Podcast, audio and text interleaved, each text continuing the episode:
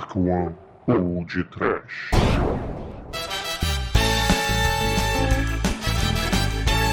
Horror! Medo!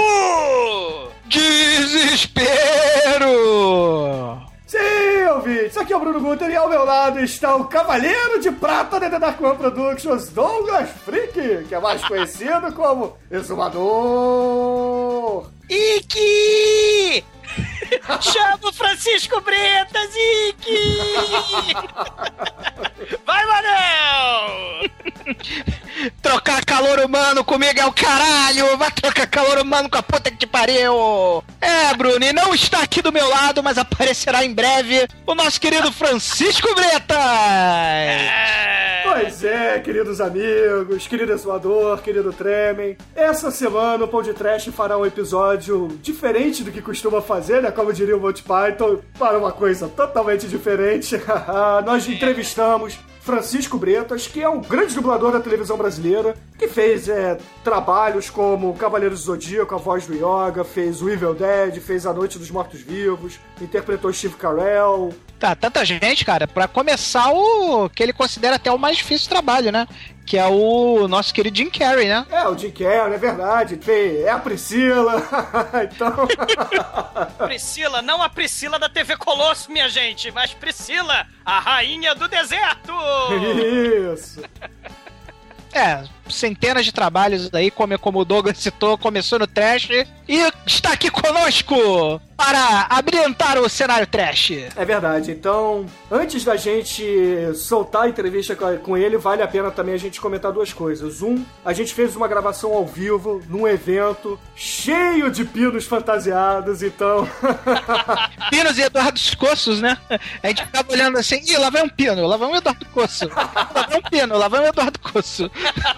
É, tem muito barulho de fundo, a qualidade do áudio não, não é o que a gente costuma fazer no estúdio do podcast, né? Como era uma gravação ao vivo, é, o áudio não ficou na qualidade de corriqueira, mas vale a pena. É, como é... vocês sabem, ouvintes, o Bruno, ele é amante da Apple, né? E, consequentemente, é viado. Então ele fica cheio de viadagenzinha quando a gente vai botar coisas no ar. Mas é viadagem do Bruno. O som está ótimo. E mesmo que o som não esteja lá 100%, o conteúdo supera qualquer deficiência que o áudio pode, possa vir a ter. Que eu não consigo enxergar. Só o Bruno e seus fones de um milhão de dólares conseguem perceber. Então, escutem a entrevista.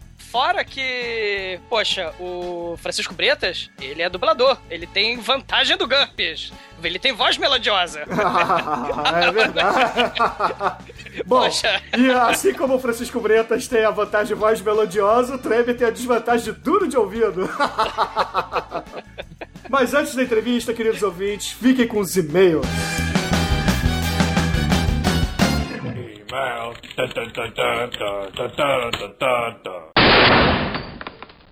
Oh, I'm sorry. Did I break your concentration?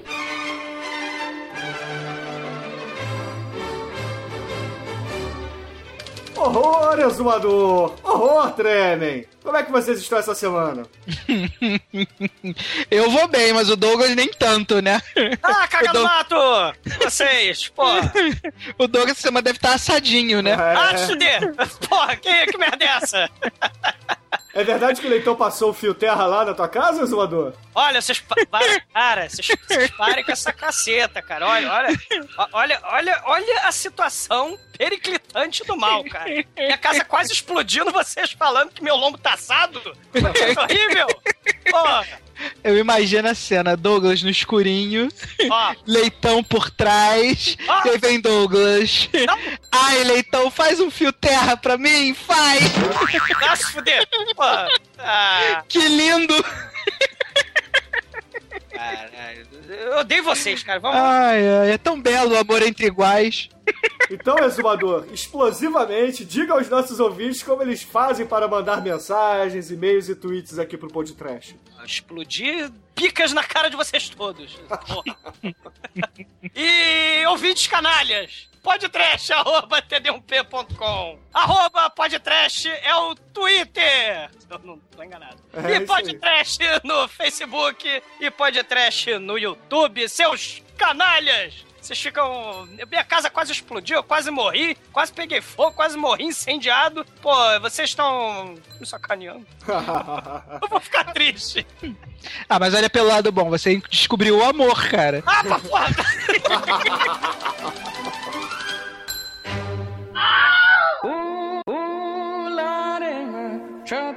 Bom, essa semana a gente tem uns recadinhos pra dar, né? Começando pelo Festival do Rio! Festival do Rio, porra! Começou de novo! Cara, ô Bruno, depois do. Ô, ô, ô, Rock in Rio! A gente tem o Festival do Rio! Como é que é a musiquinha do Festival do Rio? Ah, não sei, cara, não sei, não importa.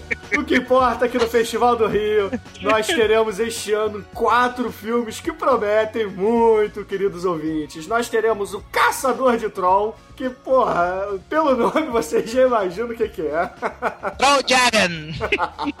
E pelo nome, eu tô achando que vai virar podcast, hein? É. Meu preferido do Festival do Rio que vai entrar, sem dúvida, é o Juan de los Muertos, né? É um filme que eu já tava procurando aí um tempinho, é, sem muito sucesso, e agora eu vou poder vê-lo na tela grande, graças ao Festival do Rio, né? É verdade. Juan de los Muertos, pra quem não sabe, é um filme de zumbi feito por uma galera lá de Cuba, né? Exatamente. E além de- do Caçador de Troll e o Juan de los Muertos, a gente tem um, mais um filme da coisa, O Troço e o Cacareco.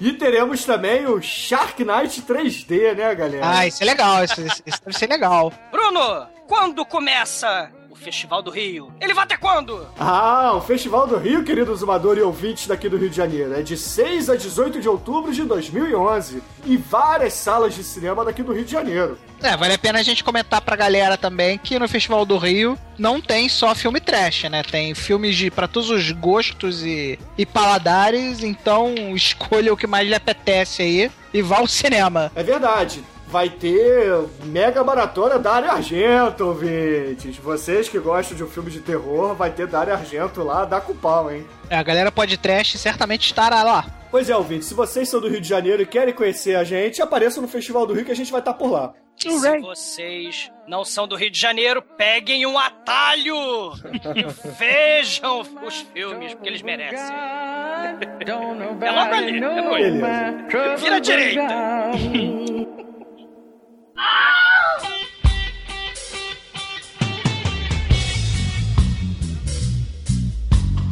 E tremem, temos mais um recado esta semana, né? Na verdade, temos mais dois recados. Então vamos começar com a sua participação aí na Podosfera. O que, que aconteceu essa semana, querido Tremen? É, só dar um alô aí pra galera do Discada Podcast, né? Do, do Internet Discada. É, eu gravei lá o episódio 19, que é um assunto que eu domino, que é viver sem dinheiro. Você usa a manga da camisa que é dobrada, calça bag bem rasgada, porque eu sou fuleiro.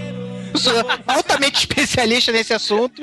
E nós lá, a galera deu excelentes dicas aí pra quem quer sair da merda. Então, se você está na merda e quer sair da merda, dá uma visitadinha lá no podcast dos amigos, que foi um bate-papo assim bem bacana, foi bem legal. Beleza, link aí no post, ouvintes, cliquem lá, escutem o, o querido Tremen é, dando pitaco sobre o que ele mais entende, que é viver sem dinheiro. Viver fudido. Cara, o Dalcy morou em casinha de cachorro, foi isso mesmo, galera. Foi. Ele pagava 200 real, sendo que desses 200 real ele tinha que viver e pagar aluguel. Cara, é, a galera lá batalha, bicho. A galera lá batalha. Né? Não é qualquer um, não. Então, um abraço aí pra galera batalhadora do Internet de Escada, Marcos o Gênio do Mal, Dalcinho, Eric Luto, Eduardo Coço também, que tá gravando com eles. Um abraço a todos vocês e ouvintes, deem um confere lá no Internet de Escada. E querido exumador, nós publicamos a primeira coluna do podcast lá no Cine Masmorra, né, Douglas? O Latrina! Tá descarga porque tá descendo, tá rola bosta. É, a gente publicou um texto lá tentando explicar a nossa visão do que que é trash no Cine Masmorra, queridos ouvintes. Então, se vocês discutem com a gente, acessem lá cinemasmorra.com.br e procurem lá por Latrina Trash. O nosso texto trash, tá bom.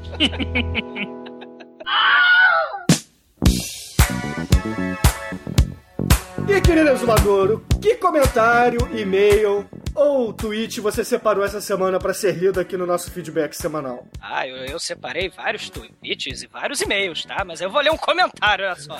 é, é, cara, devido a essa polêmica com a falta de luz, a escassez de segurança com as instalações elétricas no meu lar, vocês me sacaneando, o Blerg resolveu dar sua opinião singela e, e- e- e educada sobre os problemas de luz e a ginecomastia comentada no último episódio. né? Então, Blerg falou educadamente o seguinte: Bando de bicha fala de passar cabo no escuro, pé de homem. A gostosa na foto é a Sherry Bank. Seu bando de chola! Tem que ensinar tudo pra vocês! Aí, ele se despede, né?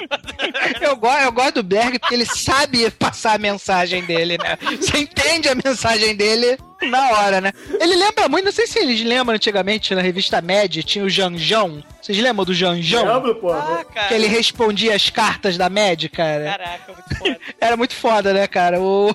Um dia podemos ver se o Blerg tá interessado em responder janjalmente os comentários do site. Que ele leva. ele leva jeito. Botar o Black pra responder comentário de ouvinte vai ser muito foda. Vai falar merda aí, ô animal! Seus bichos, sua puta! Tá com nojinho! Bom, aí teve uma réplica, né? O nosso querido amigo francês, o Cecine Pamois, ele falou assim pro... pro Alguém sabe o que significa Ceci Nepaz Moa? Bom, a Ceci não sou eu? Isso em francês fluente? Não sei. Pô, bom, Não, é isso mesmo. É isso Ah. mesmo. muito bem. Então, bom, pra quem replicou o nosso querido amigo ouvinte Blerg, ele diz assim: Seu mané, o Blerg. Essa da foto é a Christy Hartberg, lá do filmaço Super Vixens. Rufa os tambores. Os Maier! É, a mulher do Ruth Myers, né? Filmaço! E aí, ele fala assim: a cena toda da aparição dela no filme está aqui! Aí ele põe um link, que eu não sei como os ouvintes vão acessar. e. Tá no post, tá no post. É, ouvintes, o, o exumador esquece que a gente pode colocar no post os links, né, pra vocês clicarem, mas tudo bem.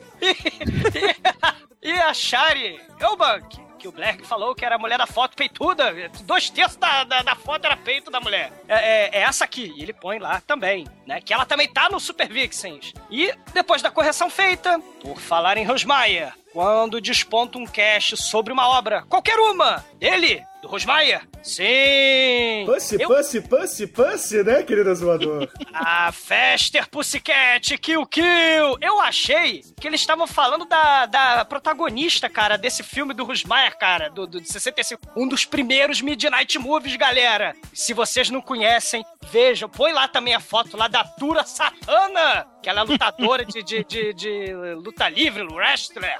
E, e, cara, mulher foda, cara. Excelente. Cara, põe, põe a foto da Tura Satana, a musa de Rusmaia. Entre suas várias musas, cara, vale a pena. E está dado o recado, Cecília Pamois e Blerg, nosso futuro. nosso assessor de imprensa. Nosso futuro assessor de imprensa.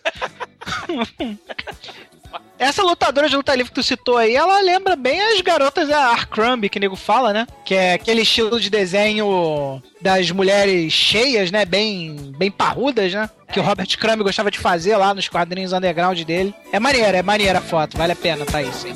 Tura Satana, enfiando a bolacha na, no- na galera. Ah, excelente.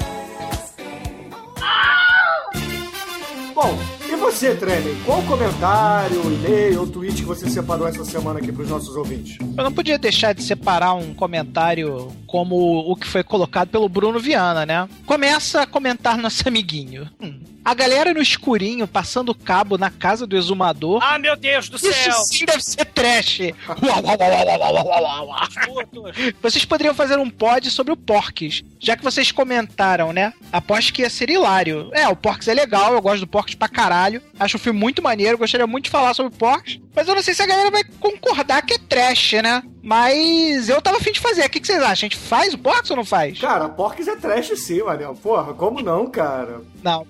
É, sexploitation é legal. Ah, beleza, porra, mas é uma comédia sexploitation, porra, trashzaça, porra. Eu acho que vale a pena. Eu acho que pode entrar na nossa pauta sim. Assim, minha opinião, pode entrar na pauta porque é um filme foda, mas. Assim, se a galera realmente não ficar enchendo o saco da gente, que ah, isso não é trash, isso não é trash, isso não é trash.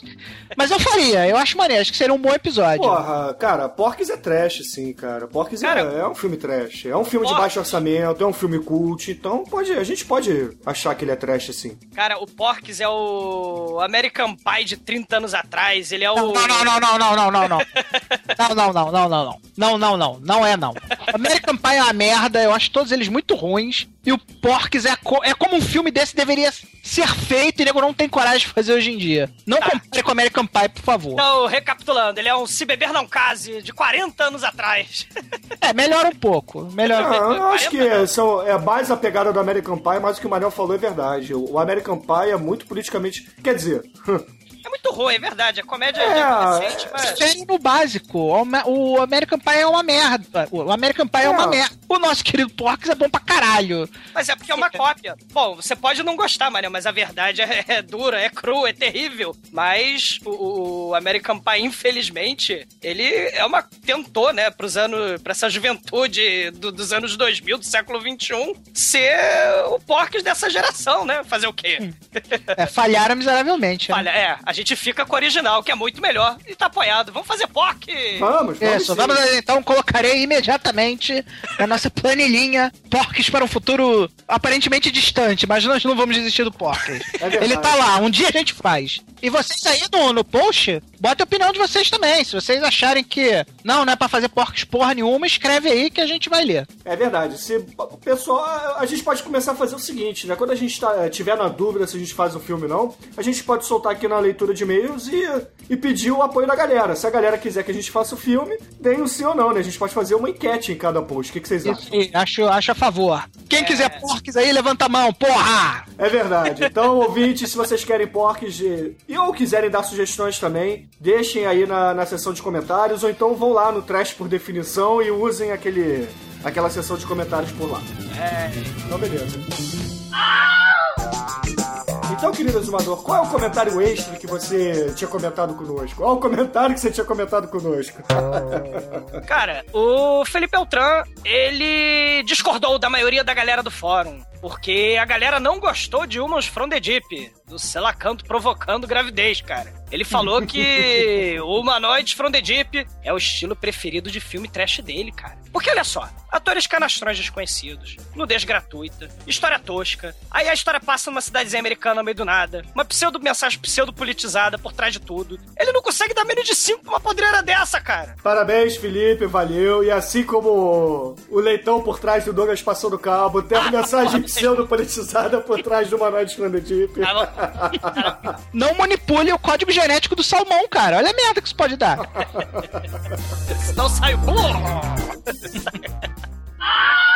Bom, eu separei aqui. Antes de tudo, eu vou fazer uma reverência. Estou de joelhos aqui. Estou. Ó oh, rei, ô César. Ó oh, rei, ô César. César Augusto comenta no nosso site. E eu que achava que o MDM era sem noção. MDM, ouvintes, para vocês que não conhecem, é o podcast, ou o site, na verdade, o blog dos melhores do mundo.net. Vale a dica, porque o pessoal lá realmente é muito louco, como diria o, o ouvinte que recomenda o Pino também, né? Eric MX. É, o Eric MX é, ora, meu, o Pino é muito louco, meu. o MDM também é muito louco, é muito legal, eu recomendo, é um podcast muito bacana. E eu que achava, aí o César Augusto falando, eu achava que o MDM era muito sem noção, mas essa dica do Sexta Meia-Noite valeu a pena. Se quiserem, libera o Coliseu. Aqui eu acredito que ele esteja fazendo alusão ao comentário, a- ao desafio que o Sexta Meia-Noite lançou pra cima da gente, né? É, só pode ser, né? É. Susto! Ele quer liberar as co o, Coliseu do Não, na verdade, quem né? libera é você pro leitão, né? ô- Ah, te fuder você! Porra! Para com essa merda! Bom, Cagar no mato, vocês. É, aproveitando aqui a, a deixa do César Augusto, ô, ô, Treme Azumador, cadê o pessoal do Sexta Meia-Noite, Treme Azumador? Cadê os caras, porra? Ah, eles certamente amarelaram, né, cara? Eles viram aqui que o negócio aqui, o buraco é mais embaixo e botaram o galho dentro, né? Ainda estamos esperando a definição aí. Mas parece que houveram contatos essa semana, pelo que andei verificando aqui. É, eles entraram em contato, mas ainda não tem nada definido, né? Na verdade, um deles entrou em contato com a gente, nosso querido Edu Alhai. Ele andou procurando a gente e dizendo que não, não quer fugir do Carnage. Nosso amigo roqueiro do All High. Exatamente. Mas a gente tá esperando uma definição oficial. A gente quer o desafio de forma oficial sexta meia-noite, senão. Caramba! Eu quero que vocês digam pra gente o que a gente tem que fazer, porra! É, a gente quer receber o convite do duelo, porra. Vi- 20 pa- é, e cada um escolhe suas armas. 10 passos para a direita, o outro 10 passos para a esquerda e depois atirem! Depois É. até 3. A galera parece que nunca fez desafio na vida, pô. Cadê a luva de pelica? Continuando o comentário do César Augusto, ele diz assim: Quanto ao filme, não verei. A descrição dada por vocês é o suficiente para entender a história. Ver o trailer bastou para saber do que se trata o filme. É verdade, né? Tem gente que acaba não assistindo os filmes e costuma dizer que os avisos de spoiler que eu dou são coisas de viado, mas tudo bem. Oi, não? Não, coisa de viado é passar cabo com o leitor do escurinho. Caraca, cara, você- vocês vão insistir nessa história. Eu quase morri chamuscado, quase fui carbonizado pela, pelas forças elétricas e vocês ficam sacaneando. Bom, Seus putos. E aí o César Augusto, o rei o César, continua assim. E o Vic Morrow hoje é lembrado com uma lei nos United States of America, né? Nos USA. Lembro. So- sobre segurança nos estúdios. Dizem que o Spielberg, né, o nosso querido diretor de Jurassic Park, morreu numa grana forte num acordo com a família do cara. É, eu realmente não, não tenho como confirmar essa, essa notícia do César Augusto, mas parece que realmente teve, teve um acordo, teve um processo. Ele e o John Landis, que não, o César não comentou, o John Landis era o diretor do filme, foram ao tribunal realmente responder um processo. Agora, exatamente o que aconteceu, eu não sei dizer. É, lembrar pra galera que o Vic Morrow, ele foi o ator que fez o, o- o vilão do filme do Selacanto, que a gente falou na semana passada. O Vic Morrow, ele morreu durante as filmagens. Caiu um helicóptero na cabeça dele. E dele de duas criancinhas. Isso rolou, deu uma merda, negócio de segurança de, de, de- durante as filmagens. É isso que o César Augusto tá falando. É verdade. É, dessa polêmica toda aí do César Augusto, a única coisa que importa é que nesses filmes de Monstro a Gogô aparecem os peitinhos bonitinhos, então não deixe de ver o filme. Veja porque os peitinhos compensam. Tá, e, e, e vê, pe- e vê também o peitão, né? Da Cheryl Bank, da Tura Satana, da, da Christy Hartburg, e aí vai. E, dá- e aí já não dá espaço pro filme, porque só de peito já tem as três toneladas. É verdade. Tem silicone aí pra dar e vender, né? É verdade. E vamos coroar essa participação, esse episódio especial, com uma promoção, não é, Bruno? Ah, é verdade. Não podemos esquecer da promoção do Francisco Bretas, que a gente não definiu como vai ser, né, Tremer? Então, e, é, nós, nós compramos né, uma camisa do Ryoga de Cisne, do Cavaleiro do Zodíaco, com- e conseguimos o autógrafo do Francisco Bretas. A gente vai é, sortear pra vocês aí, pra que vocês sejam felizes. Ah, tem uma ideia agora. Então diga, querido Zumador. Quem mandar o áudio do pó de diamante mais tosco, ganha a camisa. Gritem, pó de diamante, ouvintes malucos, ouvintes insanos. Berrem, pó de diamante ao- no volume mais alto que tiver, que aí vocês ganham. Quem fizer o, o, o berro mais escroto, mais trash, ganha a porra da camisa. É.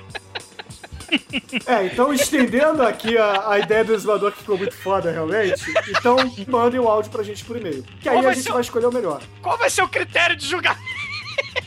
Não sei, você que inventou, você que vai escolher então, Zumador. Quem vai escolher quem vai ganhar o pó de diamante mais escroto vai ser o Douglas. Então, se vocês não estiverem satisfeitos, mensagem pra caixa pessoal do Douglas. É, faça um ataque terrorista lá na casa dele, queime a fiação elétrica, ele deve estar com saudade do leitão. Não faz isso não, que ele vai gostar. Caraca, cara, eu, cara, morram vocês, cara. Zé do Caixão vai matar vocês, cara. Bom, é, queridos ouvintes, continuando então agora com a entrevista com o grande Francisco Bretas. De diamante! Eu vivi na rotinha, Raquel é má. O do Manel ficou bom, o do Manel ficou bom.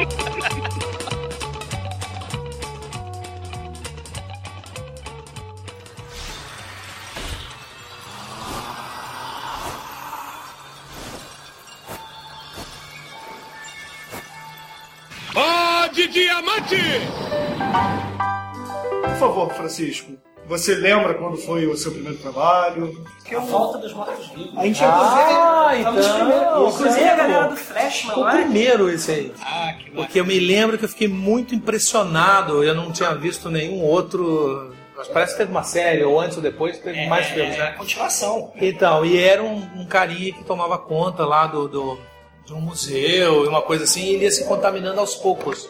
Ia tendo rigor mortes e gritava pra chuchu e tal. E eu lembro que eu não gravei tudo num dia, eu gravei em vários dias. Eu fiquei muito impressionado, sonhei com aquilo de noite. eu fiquei bem aterrorizado, eu fiquei com medo que, que todas as dublagens fossem assim, mas enfim. E- mas eu me lembro nitidamente desse filme. Eu acho que foi o primeiro filme, na verdade, que eu dublei. Você lembra o ano não? Ah, não lembro. Filme de Era, 85. era por ali, 85, 86, é por aí. Foi quando eu comecei, comecei em 86 por aí. Então, sua carreira começou no trash, né? É... Começou no filme trash. Sim, trash, tá trash até hoje. Deixa eu te fazer uma pergunta, rapaz. Você assistiu ao filme Noite dos Mortos Vivos?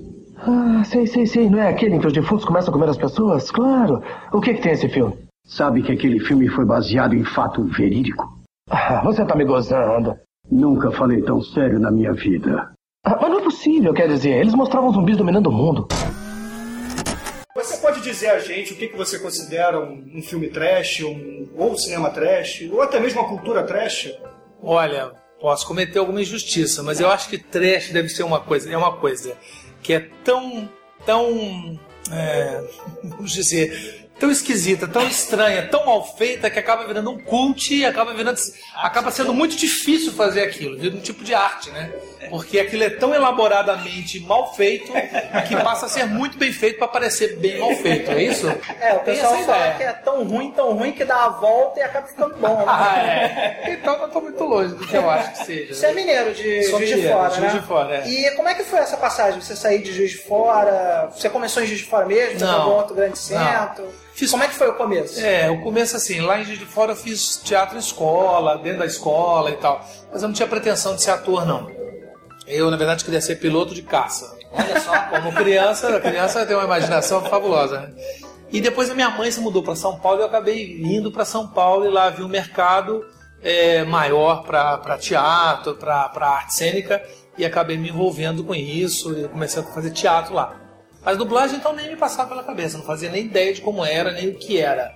Sempre fui um fã daqueles seriados todos os anos 60, que é quando eu estava crescendo e adolescendo, anos 70, e ficava apaixonado pelas vozes, achava curioso aquelas vozes. Ninguém sabia quem era, quem, quem são as pessoas, né? Os nomes dos atores, uma coisa absolutamente anônima, né? A gente gostava muito das séries, mas não sabia quem estava por trás dessas séries. Eu sempre tive uma curiosidade muito grande. Agora, o meu trabalho em teatro começou mesmo indo para São Paulo. E, e- a dublagem especificamente? Quando é? A dublagem começou assim. Eu tava fazendo fazia teatro, fazia muito teatro, sobretudo teatro infantil. Né, eu me profissionalizei fazendo teatro para criança, foi uma grande escola para mim. E tinha um amigo meu que era Eduardo Camarão, que estava na Álamo, lá já há um tempo. Aí eu tava meio ruim de grana, tá, ator, nem imagina. No Brasil, Como sempre, é né? complicado. E aí ele falou: estão fazendo os testes, estão fazendo uns testes lá na Álamo. E aí eu fui. Ele me apresentou lá e eu fui fiquei fazendo três meses assistindo as pessoas fazendo. Achei fascinante.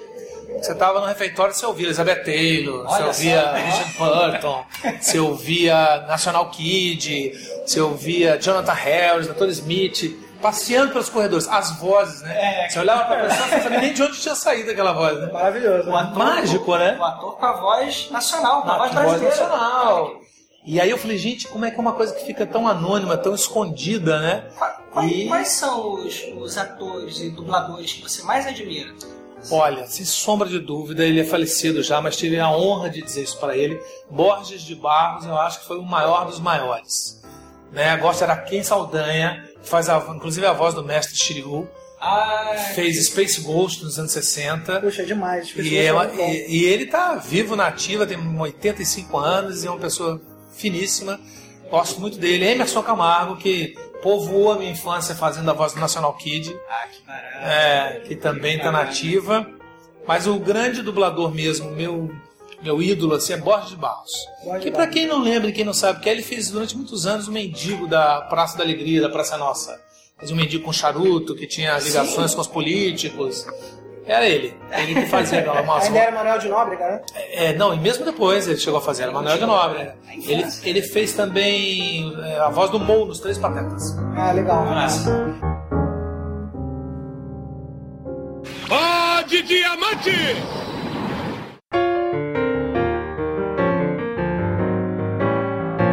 Trazendo um pouquinho pro trash de volta. Há pouco tempo a gente fez um programa que era uma- é o Trash Battle, né? O que é o Trash Battle? É uma batalha entre duas coisas trash pra descobrir qual é o mais trash, né? E a sua voz estava presente em dois dos nossos Que finalistas. maravilha! Isso é praticamente um trash. né? Que era o Lion May e o Jiraiya. Pô, Então era- os dois foi pior pra você Ah, fazer. Lion Man, sem dúvida. Lion Man era muito trash. Você lembra do? Lembro, lembro. Ele jogava rosa, assim, do nada, né? Tinha uns olhinhos que ele balançava, assim, uns olhinhos de plástico de boneco que ele tinha que balançar para o olho, mexer. Era muito ruim e era muito divertido por conta disso, né? Com certeza. Ah, e, e- e não, a gente não pode deixar de falar, né? E o sucesso do Cavaleiro do Zodíaco? Pois é. Explodiu. Né? Explodiu, é. Cavaleiros acabou virando um divisor de águas. Porque antes dele era essa fase que a gente gostava das vozes e não sabia quem fazia. Depois disso, todo mundo começou a pesquisar e os atores que dublavam começaram a ter uma evidência e a participar desses eventos, como eu estou aqui hoje e tal. Até então ninguém sabia. Era uma coisa de. nem se imaginava, não, não parava para pensar que tinha uma voz brasileira ali fazendo aquilo, né? E hoje em dia não, a gente é conhecido, né, não somos estrelas nem nada, mas somos conhecidos pelos fãs, por aqueles que se interessam, né? E foi a partir de Cavaleiros do Zodíaco. Ah. A gente, quando começou a fazer, a gente não sabia no que se transformaria Cavaleiros do Zodíaco, né? Mas a partir disso, os fãs começaram a ligar para os estúdios, a querer conhecer a gente. Ah, eu sou fã da sua voz, eu já conhecia disso, disso, daquilo. Os fãs acabam sabendo mais do que a gente fez do que a gente mesmo, né? É, é, você começou né, com, com Flashman, não foi? Flashman. Inclusive, a- a- muitos dos dubladores da Volta dos Mortos-Vivos fizeram o Flashman também. Assim, as vozes a gente reconhece nos personagens. Que eram os atores que estavam ali naquele momento Do trabalhando. estúdio. É, do estúdio. Os atores estavam contratados e que trabalhavam. E, então, quase um sócio da extinta TV Manchete, né? Praticamente, praticamente.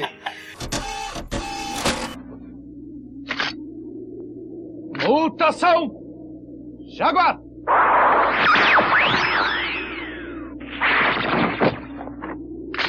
Invencível felino! Você fica um pouco chateado com essa coisa do pessoal tá sempre perguntando pra você dos teus trabalhos de anime, dos teus trabalhos de tokusatsu e esquecer um pouco essa parte maravilhosa da tua carreira, por exemplo, Priscila Rainha do Deserto, Segredo de Black Mountain, Amnésia. é... Amnésia. Amnésia, um filmaço. Almodóvar, né? Mudou tudo, sobre minha Pequena mãe. Miss Sunshine, que Ah. também é um filme delicioso, né? É. É, você fica um pouco chateado? Você gostaria que o pessoal falasse mais sobre a tua carreira no cinema ou você acha legal essa parte do- da adoração da galera do? Não, adoro, adoro, acho ótimo. Não, não fico chateado, não.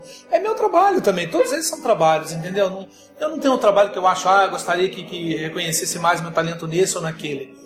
Eu adoro tudo e adoro que eles adorem. Eu adoro dublar, A né? própria, adoro dublar. E a coisa de gostarem de, de, yoga, pra mim é uma honra, um orgulho. Foi graças ao yoga que ficaram me conhecendo. É, com certeza. Né? É verdade. Eu, quando era criança, a gente jogava RPG e tal. Eu montei um personagem usando o yoga mesmo. Olha que maravilha, tá vendo? Isso no início dos anos 90. Né? Não, yoga é fascinante. Eu acho o yoga fascinante. O personagem yoga acho fascinante. Não, é. um dos poucos animes que eu assisti. Eu realmente não, não sou muito voltado pra anime. Uhum. Eu gosto mais de cinema, seriados mais da década de 60 e 70. Mas animes eu assisti Cavaleiros do Zodíaco e talvez Dragon Ball. Não sei se você já Ah. Fiz, Fez fiz Dragon Ball? inclusive. É. Você fez Dragon Os Ball? Kaioshin, né? No Dragon Ball. E assim, a gente, a primeira voz do Jim Carrey no cinema foi sua, né?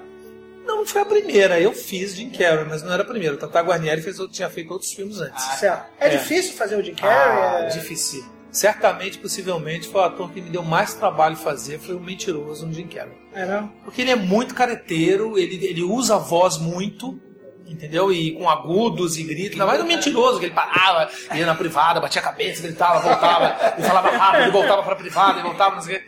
Pra mim foi muito complicado. Eu tenho muito, muito orgulho desse filme, porque me deu muito trabalho fazer. E, e, o- e no humor, o Steve Carell, né? Que ele é mais. O Steve Carell é mais contido e É, tal, é. É verdade. E dublei ele duas vezes. Adoraria ter dublado, dublado ele no The Office. Mas Poxa, não fiz, nem, nem, né? nem me cogitaram pra fazer Ah, pro teste. Isso, é uma coisa meio complicada, né? É. O- Às vezes o- o- a voz que a gente conhece daquele ator no Brasil, quando tá dublado pro, Né, aqui no, no Brasil, Sim. a gente não é, muda as vozes. As vozes É, não tem muito mais esse respeito com a história do famoso boneco que a gente fala, fulano é meu boneco. Quando eu entrei na dublagem tinha muito isso. Quem fazia Elizabeth Taylor era Elizabeth Taylor em todos os filmes. Né? Sobretudo aqui no Rio. Essas vozes maravilhosas aqui, Herbert Richards e tal. Sempre a, a Ida Gomes fazendo a Bette Davis. Você não via nenhum filme que não fosse Ida Gomes fazendo Bette Davis. E se trocasse, você não assistia. Né? É como trocar a voz do Flintstone. É, não pode. É, não pode. E hoje em dia não tem mais esse respeito. E você sente falta dessa época? Ah, sem dúvida, sem dúvida. Porque você fica associado, o seu trabalho É. fica né, marcante, fica né, Sim, associado a, sim. a- aquele, aquele, personagem, aquele papel. É, sem dúvida. Você já conhece, já tem o trabalho de elaborar aquilo, aquilo tudo, né? E Você aí- já fica conhecendo o ator. E você tem a oportunidade de experimentar a sua voz e nuances em outras interpretações daquele ator. Com certeza. Que é muito legal. Mas esse respeito não se tem muito mais não. Esse, esse caso de trocarem as vozes já aconteceu com algum trabalho seu, por exemplo, para venda futura de DVDs? Já aconteceu, aconteceu, aconteceu recentemente, inclusive, que eu fiz uma série para Discovery Kids, que eu tenho um, um grande carinho também, que eu acho que é um trabalho bem especial, que eu faço Robbie Rotten no, no, no Lazy Town, é, eu adoro, que é um Jim Carrey, É. né, mas é para criança de pré-escola, então a moçada não conhece muito, mas eu fiz três temporadas e depois quando saiu o DVD eu fui comprar, sabe, é um trabalho que eu quero ter. Eu me diverti muito e eu, eu gosto do resultado. E ele foi todo redublado. Ah, A série inteira foi redublada, entendeu? Sim, é. Não sei se para não pagar direitos ou o que que é. O estúdio, né? Ou é outra. Não é, não é um outra estúdio, na verdade o próprio distribuidor. A distribuidora. Nós fizemos para Discovery e depois eles disponibilizam isso, a dublagem. E eles redublaram tudo. Então, enfim, é também um direito do, do cliente, né? O produto é dele, ele faz com quem quer. Mas é um desrespeito também, né? sobretudo com, Com sobretudo com o público. Não, e que o vai esperar público ouvir é aquelas mais vozes. né? Quando É. você para pra ver assim, é o primeiro É o questionamento sempre público. público. É o público, é verdade. E trabalho pra criançada, então, é, é o que você tem mais, né? Então, curtido fazer. Feito, não tenho feito com muita frequência, Não? mas, mas gosto, gosto muito. Como te disse, eu fiz teatro para criança durante muito tempo, né? E, E é um trabalho- pouco muito E exigente. trabalho pra, assim, de filmes que você fez, seriados, você falou de série do Discovery, Lazy Town. É, Lazy Town, fiz é, como Pinguim de Madagascar, que não é propriamente para criança, Capitão, né? mas. É né? o capitão, né? É o capitão, o capitão, é. Fiz. é, também fiz Todos os Cães Merecem o Céu. Fiz alguns desenhos aí é, para criança, mas meu trabalho não é só não, não é di- diretamente direcionado. Adoraria que fosse, mas não, não é tanto, não é um volume não é maior. E anime também tem, tem, tem feito menos. Menos, muito menos, né? Porque de uns tempos pra cá eu tenho dirigido mais, nos últimos anos, nos últimos pelo menos 10, 15 anos eu Era dirijo. uma parte que eu queria até perguntar pra você É. aí. é, Essa relação da direção de, de dublagem, né? É, é muito difícil dublar, é, dirigir outros profissionais da dublagem. Qual é a diferença assim, mais essencial você ver da direção de cinema para direção de dublagem, assim? Primeiro, assim, que alguns colegas já vêm com produto pronto, não admitem muito alteração naquilo que eles fazem. É, então você já você acaba escalando a- as vozes certas para determinados papéis que você sabe que vai render naquele papel. Você não vai pedir uma coisa muito diferente, essas ousadias nem sempre acontecem. Eu costumo fazer isso de vez em quando, tem um último caso que a gente fez, faz na, na, na Discovery, na Discovery, que é Clean House, com uma dubladora chamada Raquel Marinho, que faz uma dubladora, faz uma atriz americana, uma comediante muito engraçada e tal, já fez alguns filmes. E a Raquel conseguiu, a gente conseguiu fazer uma dobradinha muito legal de mexer no um programa sobre, sobre decoração. Eles pegam uma casa suja, limpam tudo e faz uma outra coisa. E essa é uma, uma comediante que ela faz apresentadora do programa. Isso eu consegui trabalhar com a Raquel um registro mais grave, que a Raquel faz sempre mais fino, mais menina. Então ela faz essa, essa atriz é negra, tem uma voz mais encorpada. E aí a gente mexeu muito no texto. Eu mexia muito no texto, colocava piada, caco, que não tinha nada a ver com o que ela estava falando especificamente, mas tinha a ver com gesto que ela fazia. Uma hora ela estava. E ela é quase uma bicha, a mulher. É, ela fala. E tem uma hora que ela está encostada na, na, na porta de uma casa, se abanando, e ela aponta e diz: Bom, vamos agora para os comerciais. E nós metemos Chama lá o bofe do leque rápido. Muito bom. Já que você trouxe o assunto bicha em voga, Eu tô várias no currículo. Priscila, Rainha do Deserto. Rolou muita sacanagem nessa gravação? O nego sacaneando. Aí tá imitando bem demais. Não, não, não. É filmaço, filmaço. É um filmaço. Filmaço. Não, porque, porque você faz assim. Tem mais sacanagem quando me perguntam a respeito do lance do yoga e chum. A molecada ficam todos oriçados querendo saber se tinha alguma coisa O Rio lá, é gay, porque tem aquele lance de trocar o calor humano, né? Então, então, ó, mas é, Inclusive, o, o Douglas, ele usa uma frase, Um bordão. um bordão do desenho do Ah, é? do Zodíaco, Do que é do yoga. yoga. É, quando, Ah, é? quando o Shiryu, ele, ele Tá tá na 12 casas, não, ele tá Ah. na 12 casas, aí o, o Yoga fala, não vamos abandonar. É, é, o Shiryu está se sacrificando pra gente conseguir prosseguir as 12 casas. Vamos fazer o que ele está pedindo, senão ele vai ficar triste e melancólico. Aí eu uso triste e melancólico até hoje. Porque, porque Que fica a, nossa, a nossa memória infantil. Fica triste e melancólica. fica- é, Você lembra de, de gravar esse Não lembro, né? não lembro. Mas, mas são coisas. 150 capítulos, não lembro. Não dá, né? Mas certamente o yoga é triste e melancólico. É, ele, O yoga ele é muito reservado. todo né? tempo, é,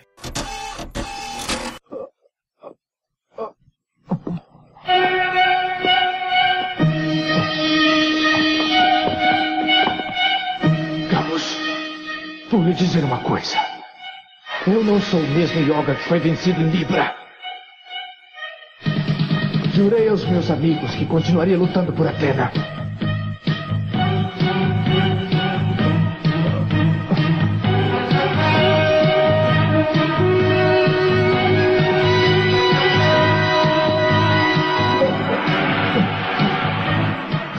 Que cortou este caixão de gelo com a espada de Libra. Morreu acreditando que nós a protegeríamos. Eu não posso morrer aqui. Preciso salvar o Shiryu. Ele continua me observando. Shiryu! O Segredo de Brokeback Mountain é, é um, ao mesmo tempo é um trabalho homossexual, né? Mas também é um trabalho muito denso, muito. chega a ser quase uma tragédia até, né? A Sim, vida dos dois, é. né? Então é muito difícil você conseguir fazer esse tipo de trabalho, assim, se polêmico, colocar na, na, na pele ali do homossexual, que do homossexual. É complicado essa coisa? Como é que é isso? Primeiro você tem que mergulhar nesse universo, você tem que entender, se colocar em todas as situações. Podia ser um. Podia ser, sei lá, um homem-pássaro, podia ser um peixe, podia ser um, for. uma, uma velha, o que fosse. Você tem que se colocar naquela situação e, e ver como você constrói aquilo na, na voz. O que aconteceu no Segredo de Brokeback Mountain, que é um dos maiores filmes dos últimos 15 anos, é um filmaço. Ele foi ofuscado por essa polêmica gay, É. que eram cowboys, que é um símbolo de virilidade É, se americana. fosse uma mulher e um homem, não teria essa discussão toda. Não né? teria, né? As pessoas veriam o filme. Mas é uma história de amor. É uma história de amor e, e, sobretudo, é, fala sobre falta de comunicação. Você vê que os personagens todos não conseguem se comunicar uns com os outros. E por isso sofrem, por isso morrem, por isso penam, etc e tal. E esse filme, sobretudo, havia uma emoção contida nos dois, os dois atores, que, sobretudo, né, o que o Alfredo Rolo fez, que é o Heather Ledger, que, que faleceu há pouco, fazendo que fez o Coringa, que é uma coisa de não falar, de ser tudo travado, de ser tudo pra dentro. Se vocês Mas é um, é um trabalho, um trabalho maravilhoso. Da- da Nossa, dublagem. imagina dublar isso. É, o Rolo é, foi lá e fez, ó, falando, tá, tá travado e tal.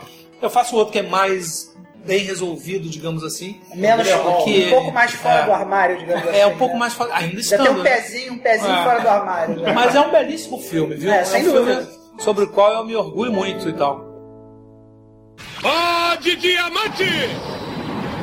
E daqui de tudo isso que eu tô aqui na minha frente, todos esses trabalhos, qual foi o, o trabalho que você mais curtiu fazer? Puxa vida, eu curti fazer tanta coisa. Não tem um trabalho assim. né? Eu gosto muito do yoga por todos os motivos que já disse, cavaleiro. E pela possibilidade de viajar o Brasil inteiro, conhecer pessoas que. A frase que eu mais ouço, você fez parte da minha infância. E é uma coisa emocionada, sabe? Pô, eu lembro da minha infância e sei que é um período que, se não for legal, se não for curtido, depois você vira um ser humano também, um adulto tão, tão pior, né? Então eu tenho muito carinho por, sem dúvida, sobre é, o yoga. Mas fiz a Moldova, que eu dublo um travesti. O processo. O processo é um trabalho super legal. Carteiro Poeta. Carteiro Poeta. Filmaço, ó, tá vendo? filmaço. Amnésia também. É, o Carteiro Poeta foi também um trabalho construído filigrana por filigrana, porque o Máximo Troisi estava com AIDS, era soro positivo, era um projeto dele, ele estava morrendo quando fez aquele filme, tanto que ele não viu o filme pronto.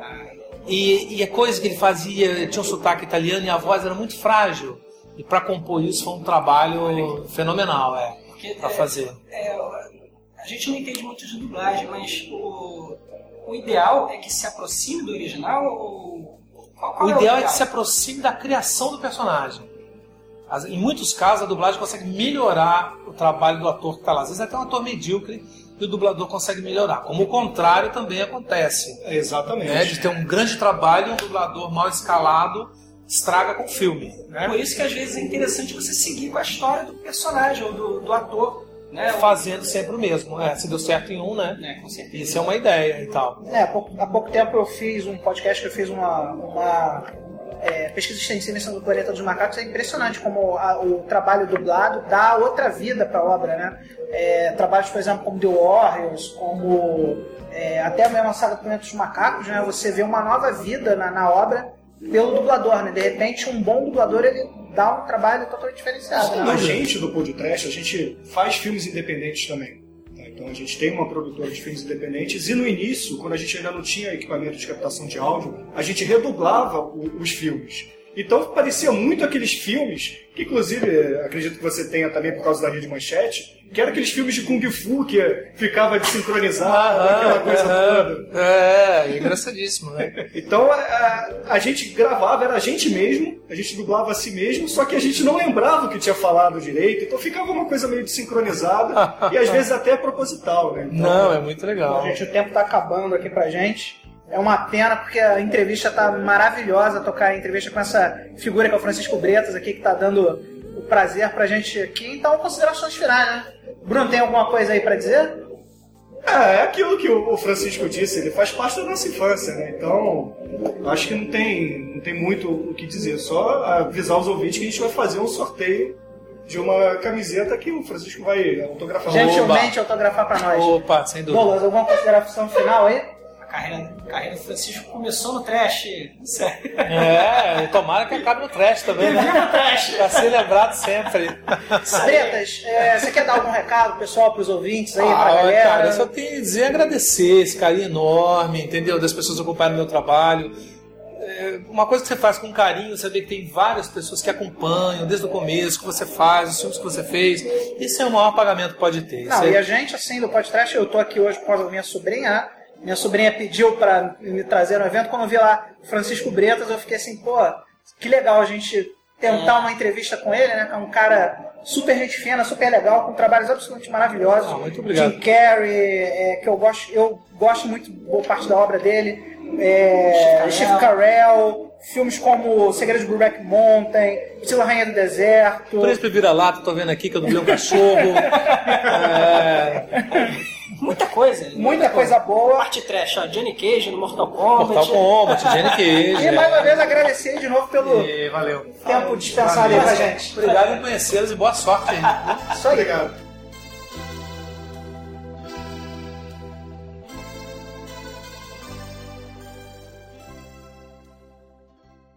Ó de diamante!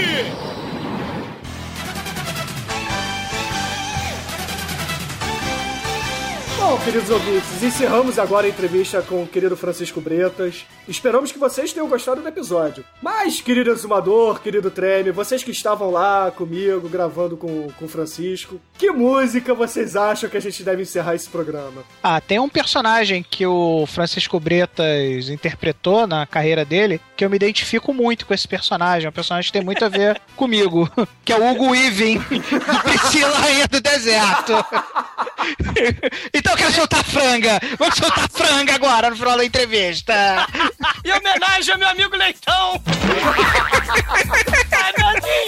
It happened to me right in front of my face. I can't describe it.